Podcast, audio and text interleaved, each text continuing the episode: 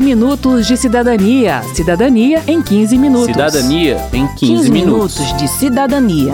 Cidadania em 15 Cidadania minutos. em 15 minutos.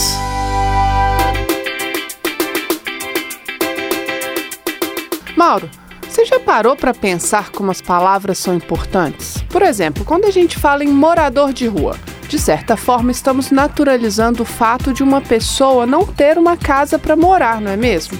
Como se fosse normal uma pessoa morar em uma casa e outra morar na rua. Pois é, Verônica, quem faz essa reflexão é o Renan Vinícius Soto, da Defensoria Pública da União. Como se espera que a estada na rua seja temporária, diz Renan, é melhor falar de pessoas em situação de rua. Certo, então é esse o tema do 15 Minutos de Cidadania que começa agora: Direitos das Pessoas em Situação de Rua. Eu sou Verônica Lima. E eu sou Mauro Tiquerim.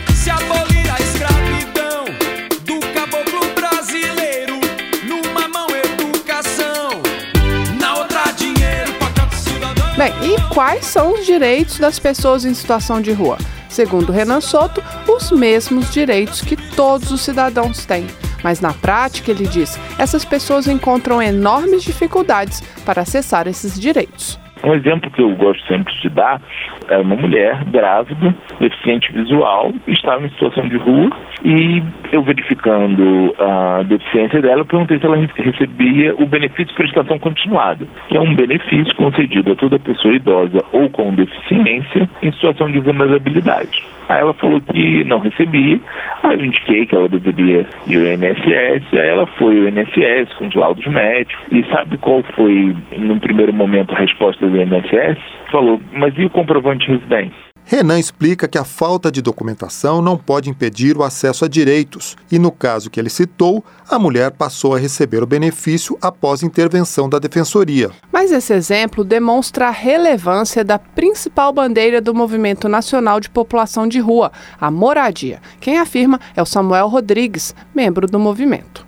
Coloca o sujeito na moradia ou a família em situação de rua na moradia, fica mais fácil você trabalhar as outras questões dele, porque você está territorializando ele, você está dando uma referência a ele, quer seja na área da saúde, quer seja na área da educação, quer seja na área do trabalho, que você está colocando um CEP na vida dessa pessoa, isso, por exemplo, para a linha do trabalho, demanda mais que a carteira do trabalho. Segundo o coordenador-geral dos direitos das populações em situação de risco do Ministério da Mulher, da Família e dos Direitos Humanos, Carlos Ricardo, o Brasil deve migrar de um modelo de assistência em que a moradia é a última etapa do processo para um modelo em que ela é a primeira. O acesso à moradia ele funciona como, meio que como uma porta de entrada e de sustentação do acesso aos demais serviços e aos demais direitos. Para nós que temos casa, a gente entende perfeitamente que seria praticamente impossível para a gente se manter nos nossos trabalhos, mantendo a higiene pessoal, né, o descanso adequado para se recuperar de, de alguma doença, qualquer coisa que a gente precise ali. A gente sabe que sem moradia isso é praticamente impossível. Então a pessoa que está na situação de rua, ela não consegue, ela não consegue sequer entrar num trabalho formal, porque pela discriminação a pessoa ao ser identificada como estando em situação de rua, ela não passa nem no, no, processo de seleção, nem na primeira etapa. E outra, se ela conseguir entrar, ela não se mantém. Chamado de Moradia Primeiro, esse modelo, que vem sendo desenvolvido no Chile e no Uruguai, está sendo implementado na forma de um projeto piloto em Porto Alegre, no Rio Grande do Sul, segundo Carlos Ricardo. A ideia, ele diz, é incorporar essa nova metodologia à nossa política vem a moradia, mas com esse conjunto de serviços e direitos para que a pessoa possa de fato sair da rua. Já no Brasil a gente já, já observa isso, que as pessoas que acessam esse projeto após dois anos de projeto, elas permanecem nas suas moradias e têm ganho de autonomia. Apagaram tudo, pintaram tudo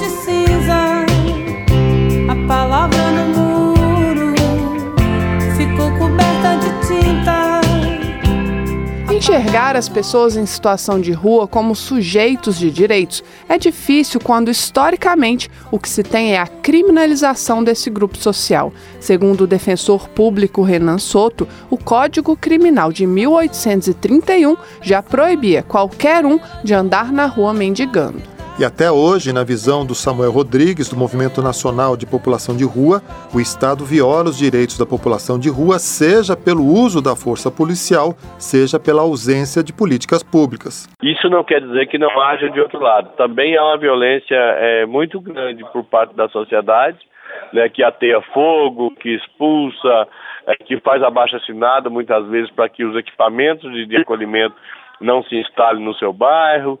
Né? Então tem uma série de violações de direito aí, mas o Estado ainda é um grande, o grande responsável pela violação contra esse segmento e pela violência cometida por, por esse segmento, ou pela não apuração.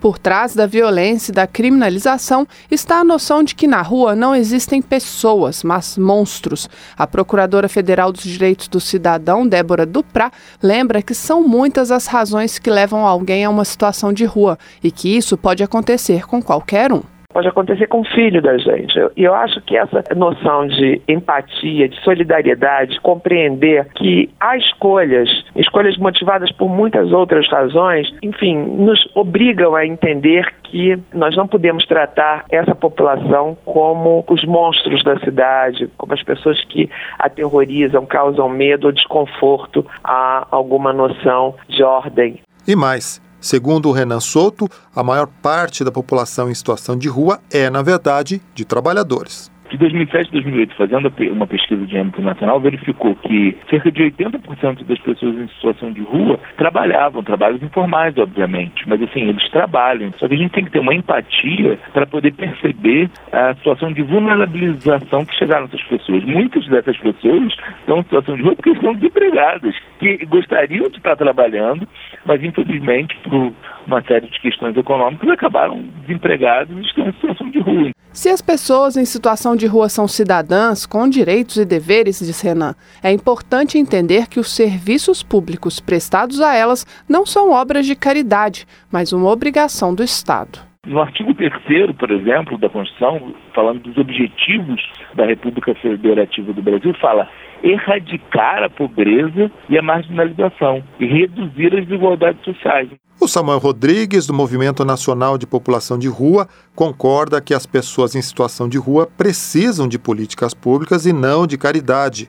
Mesmo que as doações de alimentos, roupas e serviços, como banhos e cortes de cabelo, ainda sejam necessárias. A gente tem conversado muito com essas pessoas da caridade, principalmente essas pessoas ligadas à, à religião espírita, à religião católica e, e até mesmo os protestantes, né, para tentar convencer essas pessoas, primeiro, que a caridade é fundamental, o Estado brasileiro não dá conta de alimentar essas pessoas, a política de segurança alimentar, por exemplo, no país, ela não dá conta de alimentar as pessoas que estão em situação de rua em todo o país. Né? Porém, não pode ser só na linha da caridade. Então a gente precisa pensar, junto com esse povo que bem faz essa caridade, uma forma de unir força para a gente pleitear a política pública de fato, para que não precise mais dessa caridade e até mesmo para que as pessoas não precisem mais utilizar das ruas como espaço de moradia. Para Samuel, a própria pessoa em situação de rua precisa entender que é titular de direitos. Ela tem todos os direitos, inclusive o de estar na rua. Todos têm direito ao espaço da rua. Ainda que não seja desejável viver na rua sem ter uma moradia, precisamos entender que ninguém pode ser expulso dali. Quero saber. Quero saber. Vamos ouvir agora os relatos dos representantes de movimentos de pessoas em situação de rua que realizaram em agosto uma marcha em Brasília e participaram na Câmara de audiência pública para a instituição do Dia de Luta da População em Situação de Rua. O José Lima dos Santos, do Rio Grande do Norte. E eles querem limpar a cidade e a gente tem nossos direitos de ficar nas ruas também, né? Nunca vou desistir do meu direito se a gente tivesse uma casa, a gente não estava na rua. Se a gente tivesse um emprego, a gente tinha nossa casa, tinha nossos direitos de viver. Mas se a gente não tem, aonde é a casa da gente é a rua. Então agora o Plínio do Carmo. De noite eu preciso carregar o celular porque eu não acho lugar para carregar o celular. Porque de noite eu tenho que usar a internet para pesquisar o que é políticas públicas. Eu pesquisei o que é congelamento. O governo anterior congelou o recurso da área social durante 20 anos. Eu pensava que congelamento só era negócio de geladeira, de botar geladeira. Falaram negócio de contingência. Não é gasta, vamos ter contingência. O que é contingência? É alguma coisa que usa no exército? Nós precisa rever esses conceitos. Irmãozinhos e irmãozinhas não tem 20 anos para viver hoje não, na rua não. 20 anos é muito anos, pessoal. Você na rua, o sereno deixa a pessoa envelhecida. Nós estamos aqui para lutar para que o IBGE também veja a gente como cidadão de bem. Ele sabe quantos gado tem na fazenda dos grandes empresários e não sabe quantos moradores de rua tem no Brasil. Tião agora dizer àqueles que tentaram nos matar na Sé, eu sobrevivi, eu vivi, vocês não conseguiram me baixar a sepultura, carrego a dor de ter sepultado de uma vez só cinco pessoas, amigos, conhecidos, irmãos, mortos no centro de São Paulo, um enterrado como indigente desconhecido. E ali diante do túmulo a gente jurava, não dava para jurar vingança, não dava naquele momento para jurar vamos pegar armas, vamos matar, vamos fazer justiça.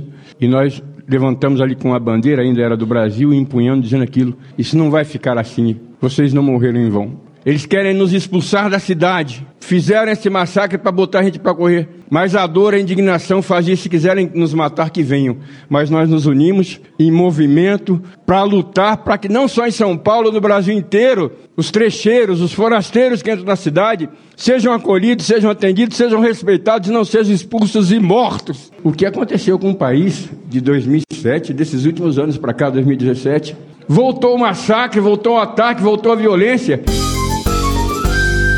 o Jefferson Nunes. Somos cidadãos brasileiros porque nós, nós, nós somos alistados no Exército Brasileiro. Nós temos título de brasileiro. A lei nos exige que a gente venha ter o café, que a gente venha ter o almoço, que a gente venha ter a lancha. E tá tendo desvio da verba. E nós estamos sendo assaltados.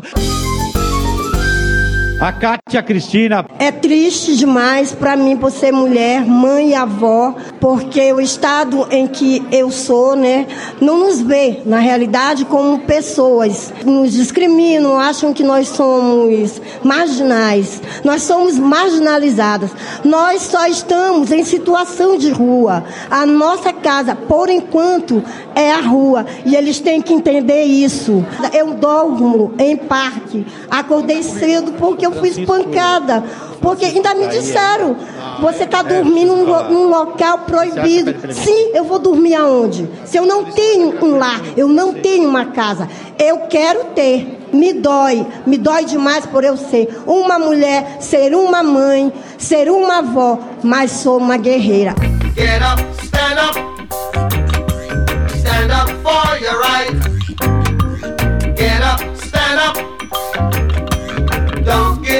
The fight. A criação do Dia de Luta da População em Situação de Rua é uma solicitação do movimento das pessoas em situação de rua e pode ser concretizada por meio de projeto de lei apresentado pelo deputado Nilton Tato, do PT de São Paulo. O projeto estabelece o dia 19 de agosto como dia de luta, em referência à data em que ocorreu a chamada Chacina da Praça da Sé, em 2004, em São Paulo, quando 15 pessoas em situação de rua foram agredidas enquanto dormiam. Sete morreram. Outra demanda do movimento é a transformação em lei da Política Nacional para a População em Situação de Rua, que foi instituída por decreto presidencial em 2009. Manter a política formalizada apenas por decreto, argumenta o deputado Nilton Tato, a torna frágil, pois pode ser descontinuada a qualquer momento nesse sentido que a Câmara pode ajudar, é trabalhar para melhorar a legislação e fazer com que aquelas políticas públicas que são garantidas na Constituição, como políticas universais, como saúde, educação, esporte, lazer, segurança, possam também estar acessíveis né, para essa população. Pô, a gente acredita que, que a própria mobilização que foi feita na Câmara né, tenha sensibilizado os deputados para avançar no debate e, quem sabe, aprovar esse projeto. Solo